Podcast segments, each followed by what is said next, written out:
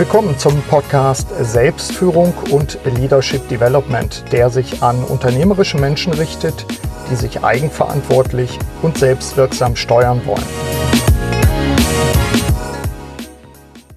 Willkommen zur heutigen Episode. Mein Name ist Burkhard Benzmann und ich begleite seit 30 Jahren unternehmerische Menschen. Heute spreche ich mit Jonas Geisler. Er ist Gründer und Inhaber von Times and More, Institut für Zeitberatung in München. Sein Buch, das passt ganz gut, Time is Honey, ist soeben auch in der Taschenbuchausgabe herausgekommen. Er arbeitet als Organisationsentwickler und begleitet Veränderungsprozesse und dabei spielt Zeit natürlich fast immer eine wesentliche Rolle. Übrigens auch im Privatleben ist er zeitlichen Herausforderungen ausgesetzt, denn er ist Familienvater, mit drei Kindern.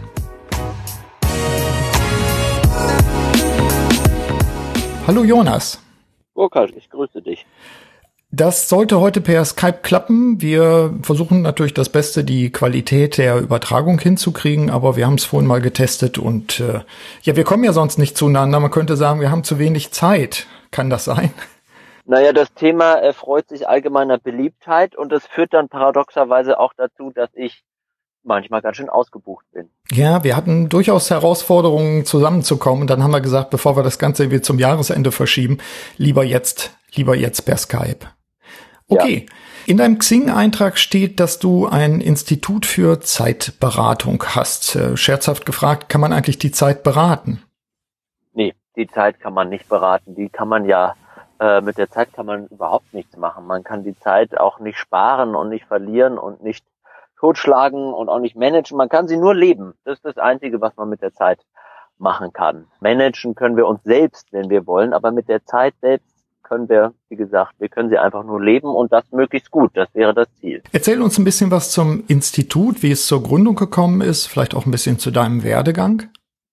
Ja, also ähm, ich habe äh, Soziologie und Medienmanagement studiert und war dann erst in der Medienbranche unterwegs, immer so ein bisschen gefühlt mit angezogener Handbremse, bis ich mich dann so auf meine pädagogischen Familientraditionen äh, irgendwie besonnen habe und dann äh, über einen persönlichen Kontakt eine Trainer- und Coach-Ausbildung gemacht habe und gemerkt habe, irgendwie ist das ein Weg, wo ich noch mehr Kraft entfalten kann als in der in der Medienbranche und bin dann eingeschränkt, habe mich da weitergebildet und habe dann irgendwann festgestellt, dass mein Vater, der Pädagogikprofessor war, er ist mittlerweile emeritiert, und der ganz viel zu diesem Thema Zeit geschrieben hat, eher so vom Schreibtisch aus, aus dem, äh, aus dem Turm der Wissenschaft, dass das eine schöne äh, Kombination wäre, mit ihm gemeinsam Konzepte zu entwickeln, wie wir das, was er geschrieben hat, äh, zu den Menschen. Er ist ja auch, Karl-Heinz Geisler, er ist ja auch sehr, sehr umtriebig als Buchautor. Er hat ja selbst auch viele Veranstaltungen und, und äh, Vorträge gemacht. Ich habe ihn in dem Kontext auch schon vor vielen Jahren kennengelernt. Wir kommen später nochmal drauf auf die Zusammenarbeit zwischen euch beiden. Dir war es aber wichtig, dem Rahmen zu geben im, im Sinne von Institut, oder?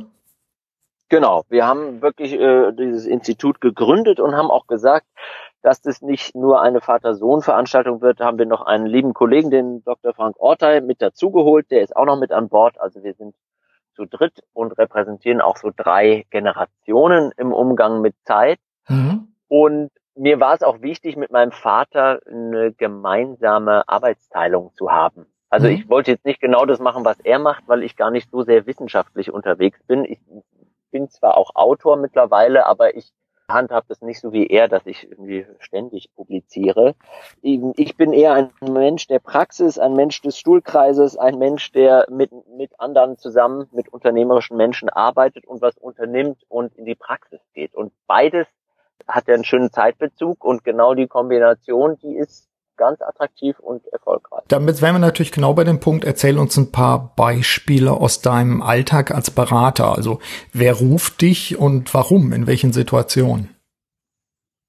Also mich rufen einmal Institutionen, die Seminare zu dem Thema anbieten, Wissenschaftseinrichtungen, aber auch äh, vom DAX-Konzern bis zu einem kleinen Start-up, wo es einfach darum geht, wir würden gerne mal ein Seminar oder Workshop zum Thema Zeit machen, etwas über dieses klassische Zeitmanagement wo einfach nur mit Listen und, und Tools gearbeitet wird, hinaus. Also dieses Thema Zeit ist ja ein großes Thema, das hat eine große philosophische Komponente und irgendwie, um dem gerecht zu werden, da haben viele Lust, sich damit mal zu befassen. Manchmal einfach aus so einer Incentive-Idee hinaus. Das wäre doch mal ein ganz schönes nicht fachliches Thema. Mhm. Und manchmal ist es aber auch ganz konkret aus einem Mangel heraus. Wir haben das Gefühl, wir kommen irgendwie nichts mehr hinterher. Wir vertändeln unsere Zeit in endlosen Meetings. Wir schreiben uns eine Milliarde E-Mails hin und her und irgendwie kommt überhaupt nichts dabei rum wir haben irgendwie das Gefühl, obwohl wir äh, jeden Tag zehn Stunden arbeiten und danach müde nach Hause gehen, wir bringen überhaupt nichts mehr voran. Was ist denn da eigentlich los? Liegt es an der Zeit vielleicht? Mhm. Wie, wie arbeitest du das dann auf? Da, da sind sicherlich die Hörerinnen und Hörer auch gespannt, die ja nun äh, allesamt auch Führungskräfte sind. Also ich kann ja mein klassisches Beispiel nehmen. Da ist mal ein Bauunternehmen mit ungefähr 60 Mitarbeitern auf uns zugekommen und die haben gesagt, wir wollen gerne mal zwei Tage zu dem Thema mit ähnlichen äh, Mangelerscheinungen, wie ich sie gerade aufgelistet habe. Und dann haben wir erstmal mit einer Großgruppenmethode, äh, mit einem World Café, so die Spannungsfelder identifiziert und aber auch, welche Zeitressourcen gibt es denn eigentlich im Unternehmen. Mhm. Und das war quasi so eine Analysephase, die wir äh, in lustvoller auch zeitlich lustvolle Atmosphäre gestaltet haben. Wir haben alle beteiligt, vom Chef, Geschäftsführer bis zum Praktikanten. Und dann, da kamen dann so, ich sag mal so Hotspots nach oben. Da ging es um ein paar banalere oder nicht banalere, sondern allgemeinere Dinge, die man so kennt, wie Erreichbarkeit, Meetings und Kommunikationskultur. Und dann waren einfach noch ein paar Dinge, die speziell jetzt bei diesem Unternehmen und der Baubranche ja. da aufgepoppt sind. Und dann haben wir tatsächlich in Gruppen sehr Workshop-artig Maßnahmen erarbeitet, um eben zeitgemäßer, angemessener damit umgehen zu können. Da haben die Teilnehmer einen großen Beitrag geleistet und wir haben unsere Impulse da reingegeben. Und da, das ging von einer ganz anderen Art, Meetings zu gestalten, mhm. mit auch bekannten äh, Hinweisen und Tipps und Tricks, bis zu Themen, wo die ihre Schnittstellen verbessert haben, bis hin zu einfach dem Thema äh, Gesundheit, Erreichbarkeit am Wochenende, Abgrenzung, wo äh, in Abstimmung mit den Führungskräften auch gesagt wurde, wann reicht's auch? Was brauchen wir auch für Auszeiten, für Erholungszeiten, um dann auch wieder fit da sein zu können? Also das Thema Zeit hat ja auch diesen gesundheitlichen Aspekt ganz stark drin. Und das fällt mir auch noch ein, ein Aspekt, der bei diesen, bei dem äh, Unternehmen auch noch aufka aufkam. Wie können wir uns Zeiten für Innovation äh, schaffen. Mhm. Mhm. Übrigens, also die, die drei großen Initiativen, bei denen das Zeitthema so im Fahrwasser mitkommt, ist Gesundheitsmanagement, Nachhaltigkeit und Innovationsmanagement oder Innovationskultur. Die Frage ist natürlich immer, wie gestalten wir unsere Zeit so, dass Innovationen wahrscheinlicher werden? Zwischen 15 Telefonanrufen und drei Meetings ist Innovation eher unwahrscheinlich. Wir müssen, wie müssen wir Zeit anders gestalten, sodass mhm. das dass wir innovativer werden als mhm. Unternehmen. Kriege ich eine, eine Vorstellung von, finde ich auch ganz spannend, eben wenn das so, so drei Themenfelder sind, die das Auseinandersetzen oder sich in die Reflexion einsteigen über Zeit natürlich nochmal begünstigen. Was mir gerade einfiel in dem Kontext war, dass das mittlerweile ja auch ein bisschen Buzzword Deep Work also die Fähigkeit, sich überhaupt mal, ähm, ich sag mal, zurückzuziehen, sich zu fokussieren, längeren Zeitraum auch an einer Sache zu arbeiten, um wirklich in diesen Zustand zu kommen. Ob es immer Flow ist, darüber könnten wir jetzt streiten, aber dass ich sagen kann, ich kann wirklich mal ein komplexeres Thema mit ausreichend Zeit in einer Atmosphäre, wo ich mich auch absetzen kann, bearbeiten letztlich. Also ich weiß nicht, kriegst du es auch mit, dieses Stichwort Deep Work, dass das im Moment klar auch beim Kontext von Innovation oder ähnlichen Dingen, aber dass das eine Rolle spielt, eine Sehnsucht ja schon fast ist bei manchen Führungskräften? Absolut. Nur nicht und nicht äh, so oft unter diesem Label Deep Work, mhm. aber störungsfreies Arbeiten oder Mike Gary Keller hat dieses dicke Buch geschrieben, The One Thing, mhm. ja, oder auch Peter Drucker hat dazu schon viel gesagt. Also es taucht an ganz vielen Stellen auf. Und es ist natürlich in einer Welt, die voll von Optionen ist und Möglichkeiten, seine Zeit zu verbringen, was ja ein großer Zustand auch der Fülle ist, mhm. ist es natürlich, nehmen Störungen tendenziell eher zu und es nehmen Zeiten zu, in denen wir so dazwischen sind, zwischen den Optionen. Ja, ich tanze auf der einen Hochzeit, bin aber quasi digital vernetzt auf drei anderen Hochzeiten und löse mich dann so auf mit meiner Aufmerksamkeit. Mhm. Und das ist ein sehr unbefriedigender Zustand, weil Selbstwirksamkeit nicht mehr möglich wird. Ja. Es wird auch keine echte Begegnung und Resonanzerfahrung möglich. Ja. Äh, sei es mit anderen Menschen oder mit einer Aufgabe. Und daher ist die Sehnsucht und aber nicht nur die Sehnsucht, sondern auch die ökonomische Sehnsucht von Unternehmen. Wie können wir es denn eigentlich schaffen, auf Strategieebene zum Beispiel mal wirklich uns zwei Tage einzuschließen und tief zu tauchen und wirklich äh, Wesentliche und Essentielles zu schaffen. Ja, ein gutes Beispiel. Ich glaube, das ist mit Schnorcheln dann nicht getan. Ne? Da muss man dann schon ja. tiefer, tiefer tauchen. Sage mir, wie hat sich aus deiner Sicht eigentlich der Umgang mit Zeit in den vergangenen Jahren oder vielleicht sogar Jahrzehnten verändert? Was sind da deine Erkenntnisse? Also das ist, äh, da könnte ich jetzt lange ausholen, weil da halte ich auch Vorträge drüber oder oder ein Teil äh, meines Zeitvortrags geht da auch drum, mhm. weil es ist ganz interessant zu wissen, wie wir eigentlich dazu kommen, heute so mit Zeit umzugehen, wie wir das tun. Äh, allein die Tatsache, dass äh, das, was ich mache, ein Geschäftsmodell ist, Zeitberatung und dass mal äh, Leute erscheinen zu Vorträgen über Zeit, das ist ja schon ein Symptom ja, vor 500 Jahren wäre da niemand erschienen. Das wäre völlig äh, absurd gewesen. Ähm, und ich wäre wahrscheinlich nach dem Vortrag auf dem Scheiterhaufen gelandet. Und das hat sich aber verändert, weil, wenn man mal wirklich kurz ausholt, vor 500 Jahren war Zeit gleich Naturzeit. Man hat über Zeit nicht nachgedacht, die Natur und da allen voraus, das Wetter hat die Menschen in ihrer Zeit beeinflusst. Mhm. Deshalb ist es Zeit und Wetter in den romanischen Sprachen auch immer noch der gleiche Begriff. Mhm. Le temps im Französischen ist Zeit und Wetter. Ja. Das Wetter hat die Zeit bestimmt. Ähm, und dann wurde irgendwann die Uhr erfunden. Das ist quasi die disruptive Innovation, die Maschine, die die Moderne eingeläutet hat. Und wir haben mit der Uhr, haben wir von Rhythmus auf Takt umgestellt. Natur ist rhythmisch, die Uhr ist taktförmig und haben die Natur ein Stück weit aus der Zeit rausgeschmissen, haben die Zeit leer gemacht und konnten sie mit neuen Qualitäten besetzen und das war das Geld. Und seit wir die Uhr haben, verrechnen wir Zeit in Geld und auf einmal wird sowas wie Beschleunigung attraktiv. Auf einmal wird sowas wie Zeitverdichtung attraktiv. Mhm. Finde ich nochmal wichtig, ja. du hattest das ja auch in dem Vortrag, den ich erlebt habe vor, vor ein paar Monaten, ähm, von dir und deinem Vater hörte ich das ja auch. Das hat mich sehr bewegt, die, die Unterscheidung zwischen Rhythmus vorher und Takt jetzt.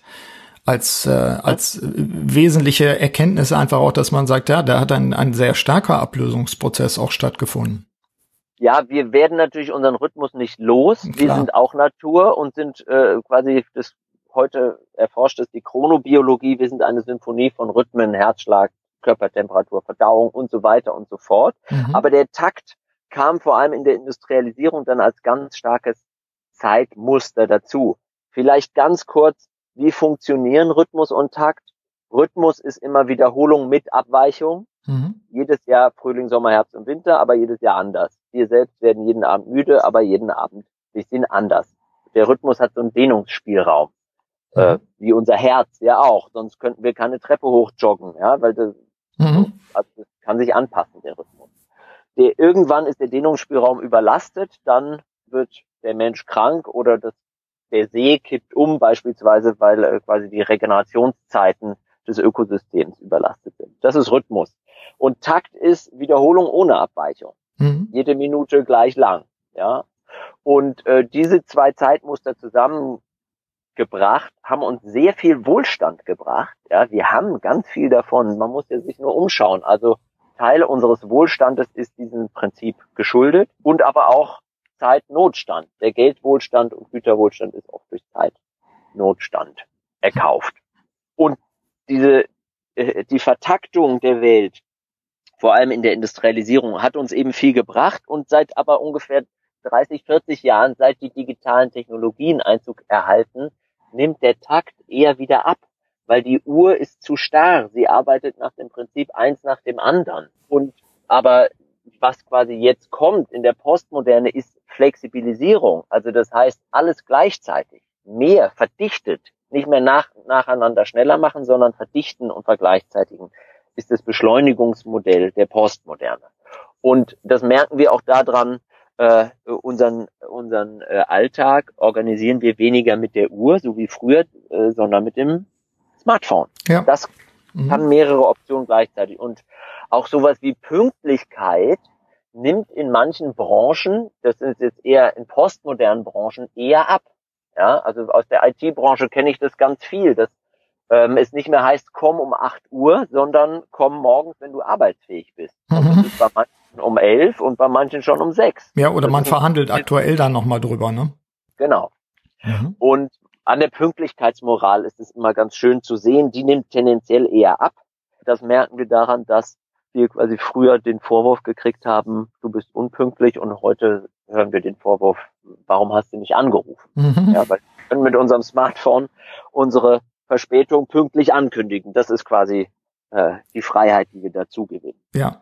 Und so gehen wir heute mit Zeit um. Wir haben so viele Möglichkeiten wie keine Generation vor uns und gleichzeitig knüpfen sich daran Erwartungen, mit diesen Möglichkeiten gut umzugehen. Und äh, die Freiheit kommt natürlich nie ohne den Zwang einher, entscheiden zu müssen. Und heute sind eben ganz stark Entscheidungskompetenzen gefragt, Kompetenten im Auswählen, im Verzichten, im Verpassen, im Ignorieren. Mhm. Ich schreibe gerade einen kleinen Artikel über Let it be Listen, also die Kraft des Seinlassens nutzen. Das finde ich gut. Das ist ein guter, guter Ansatz, den man ja fast schon im, im Kontext von Selbstführung für sich auch, auch mal ausprobieren könnte. Ja, und der kommt immer stärker. Also auch mit, den, mit dem, was man so agile Methoden nennt. In dem agilen Manifest steht ja als eine Prämisse die Anzahl der nicht erledigten Dinge maximieren. Oder Steve Jobs hat es mal so schön formuliert. Fokus, die meisten Leute meinen, Fokus heißt, Ja zu sagen zu der einen Sache, auf die ich mich konzentriere. Und äh, er meint, es stimmt aber gar nicht. Fokus heißt vor allem, Nein zu sagen zu den hundert anderen Ideen und Dingen, die da aufpoppen. Mhm. Ist mir er auch sehr hängen geblieben, ja. Mhm. Er sei genauso stolz auf das, was sie nicht getan haben, wie auf das, was sie getan haben. Also man muss auch die richtigen Dinge sein lassen. Hast du das Gefühl, dass wir als Menschen, als Gesellschaft, äh, vor allen Dingen im westlichen Bereich, dass wir gerade lernen, damit umzugehen? Hängen wir einfach hinterher? Ich hatte Alexander Markowitz auch im, im Podcast-Interview und auch bei Vorträgen schon mal eingeladen, der sagt, ja, nicht in Panik geraten wegen dem Smartphone, äh, vermeintlichen Smartphone-Terror so ungefähr, sondern wir lernen das auch, aber wir hängen ein bisschen hinterher, sage ich mal in meinen Worten. Wie siehst du das? Klar ist es ein Lernprozess und auch die jungen Generationen, die damit aufwachsen, äh, erlernen einen anderen Umgang und ich will jetzt nicht unbedingt sagen oder mir, mir anmaßen zu urteilen, ob es besser oder schlechter wird. Es wird anders. Mhm. Wir werden manche Dinge dadurch verlieren und andere dadurch gewinnen. Das ist ein Lernprozess und wenn Herr Markowitz sagt, ähm, wir hinken etwas hinterher, Frage, kommt so eine Frage in mir auf, was hinken wir denn hinterher oder was ist es, dem wir hinterher hinken? Naja gut, ich sag mal, das ist ein Umgang mit diesen Dingen, dass wir sagen, so habe ich ihn jedenfalls verstanden, dass, dass wir lernen, damit umzugehen, dass wir lernen mit dieser Fragmentierung, die wir uns ja zum Teil selbst auch zuzuschreiben haben. Wir könnten das Gerät ja auch abschalten. Er hat sehr pragmatische Tipps, dass man das äh, Telefon am besten tief unten im Rucksack hat, um gar nicht dran zu kommen, so ungefähr. Dass diese Fragmentierung natürlich etwas ist, mit der wir aktiv umgehen müssen und auch abwählen. Das passt ja zu dem, was du auch zu Steve Jobs gesagt hast. Ne?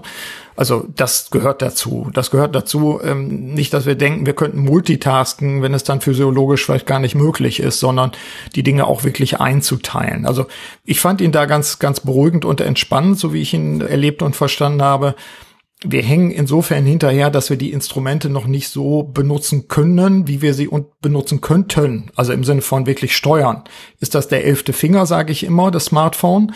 Oder ist das etwas, was für mich ein Instrument ist, was mir hilft, nach meinen eigenen Zielen mein Leben auch zu leben? Ne? Ja, und da kommt natürlich einmal das Thema Selbstführung ins Spiel. Das ist, aber für mich ist es in meiner Arbeit wichtig zu unterscheiden. Es gibt schon diese individuelle Ebene, mhm. äh, die nenne ich so Zeit, die Ebene der Zeitkompetenz. Da spielt sicher viel Selbstführung eine Rolle. Mhm. Und es gibt aber auch die Zeitkulturebene, also die soziale Ebene. Ja. Und beide gilt es zu gestalten, weil ähm, einfach nur zu sagen, ja, du musst dir irgendwie bessere Kompetenzen aneignen, mit deinem Smartphone umzugehen, wenn aber die Ursache für äh, Problemstellungen beispielsweise in den Erwartungen an Erreichbarkeit liegen, die von außen an mich gestellt werden, ja, ich muss immer 24-7 für meinen mhm. Kunden erreichbar sein. Und wenn ich das nicht bin, bin ich ein schlechtes Mitglied äh, des Unternehmens. Dann ist diese Zeitkulturebene, also man muss unterscheiden, wo die Ursache von Problemen liegt, um sie dann dort gestalten zu können. Mhm. Wenn ich dich, wenn ich dich da richtig verstehe, ähm, ist das ja auch eben Teil deiner Arbeit, dass du sagst, dass das machen wir in Workshops, machen wir auch einer Organisation deutlich oder wir sind zumindest Reflexionsfläche für so etwas. Ja, und ich erlebe manchmal halt äh, auch Negativbeispiele, wo irgendwie wirklich wenig Ressourcen zur Verfügung stehen und dann heißt ja irgendwie Herr Meier Müller, Sie werden Ihren Anforderungen nicht gerecht, gehen Sie mal ins Zeitmanagement-Seminar mhm. und optimieren sich da mal schön, dass Sie danach dem allen gerecht werden können. Das ist natürlich Illusion und fast schon zynisch. Ich glaube, es ist zynisch, ja. Mhm. Sowas gibt's manchmal auch in Seminaren und äh, dann bin ich auf der falschen Interventionsebene. Mhm. Da ja. kann ich nicht viel bewirken, außer so Kurzfrist äh, äh, Ad-hoc-Verarztungsdinge, die aber nicht sehr nachhaltig sind. Wenn ich nochmal zurückkomme zu dem, worüber wir vorhin gesprochen haben, auch deine praktische Arbeit, deine Projekte und so weiter, was ich ungewöhnlich und gleichzeitig positiv finde, soweit ich das bisher äh, wahrgenommen habe, ist die Zusammenarbeit mit deinem Vater, der ja eben, wie wir schon gesagt haben, selber ausgewiesener Zeitexperte ist und dann auch eher aus dem universitären Kontext herkommt und agiert hat. Wie muss man euch beide jetzt vorstellen in der Zusammenarbeit? Also ich habe euch erlebt in einem Co-Vortrag, allein das fand ich schon ganz erhellend und auch schön, weil es auch die Unterschiedlichkeit natürlich äh, toll war, das zu erleben, auch mit dieser Thematik umzugehen. Also was, was ist so die Art, wie ihr zusammenarbeitet? Was ist vielleicht sogar, ich weiß nicht, ob der Begriff passt, aber ein Mehrwert auch in eurer Arbeit zusammen? Ja, der Mehrwert ist, dass wir ganz unterschiedlich mit Zeit umgehen und unterschiedliche Freiheiten und Zwänge mit Zeit haben. Und mhm. mein Vater ist emeritierter Professor, der hat natürlich, kann ganz anders mit Zeit umgehen wie ich, der mitten im Berufsleben und im Familienleben steht.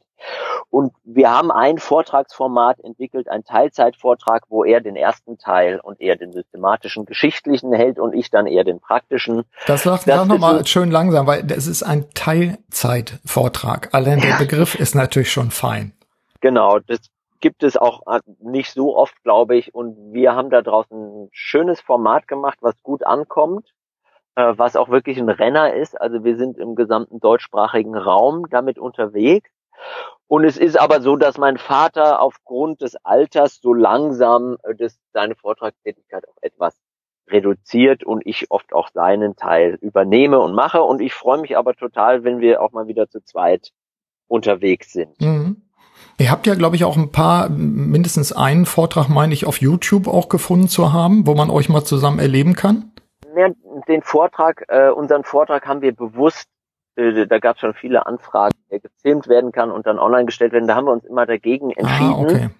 Es gibt von meinem Vortrag so einen kleinen Teaser. Es gibt ein paar Radio- und auch Fernsehaufzeichnungen auf YouTube. Die mhm. stehen alle auf unserer Website auch verlinkt und so. Da kann man uns auch im, im Doppelpack erleben. Das ist gut. Das werde ich nämlich mal als Link auch in die Show Notes packen zu diesem heutigen Podcast, so dass die Hörerinnen und Hörer da einfach mal draufklicken können und dann einfach ihr eigenes Bild auch, auch daraus ableiten können. Was ist noch das Besondere in eurer Zusammenarbeit?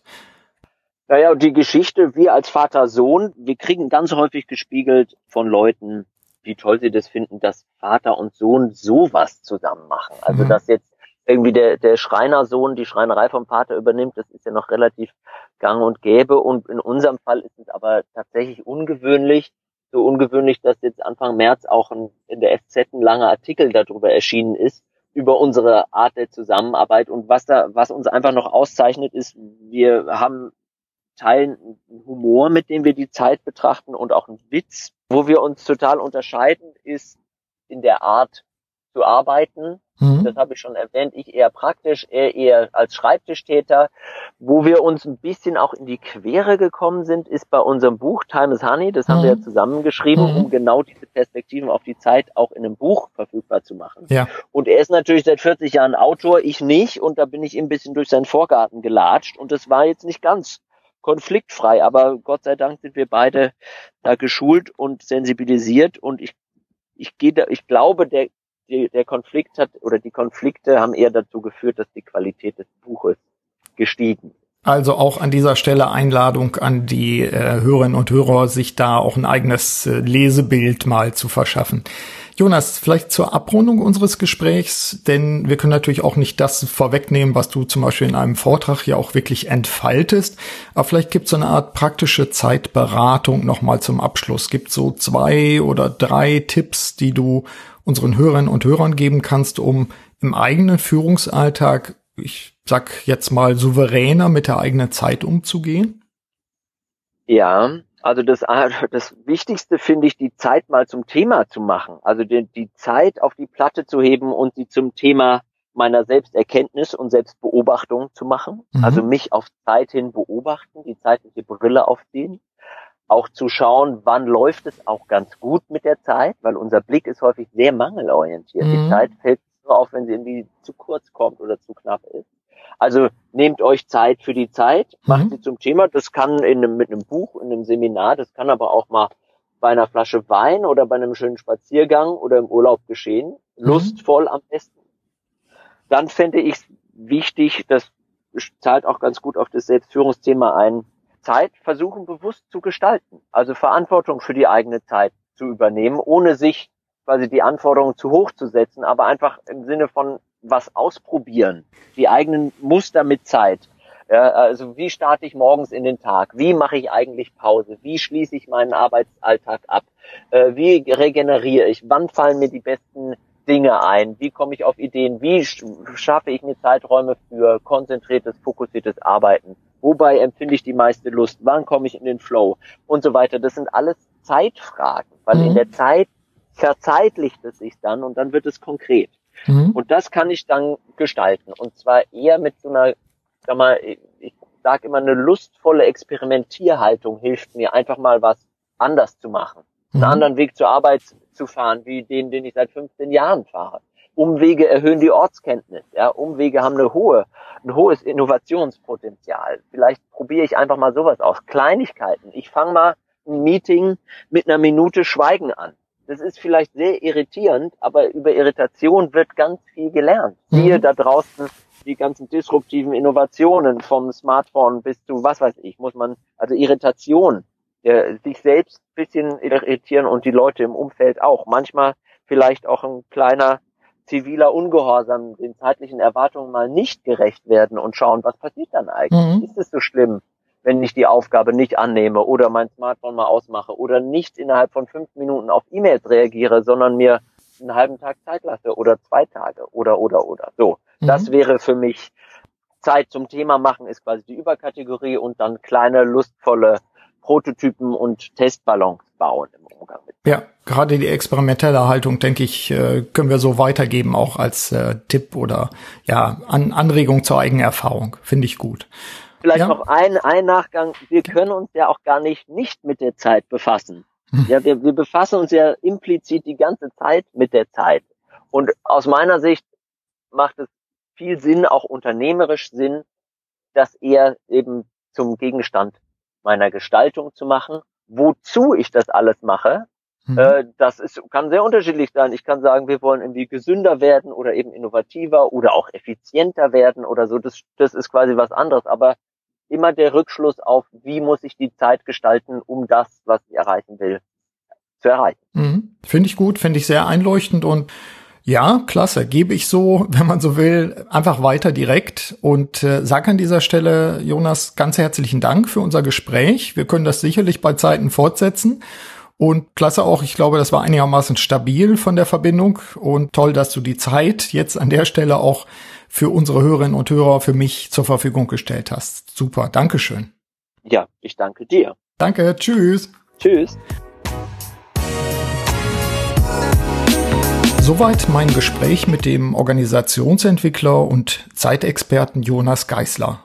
Wie immer, so auch in diesem Podcast meine Aufforderung, nutzen Sie die Ideen und die Anregungen aus dieser Episode für Ihre Selbstführung.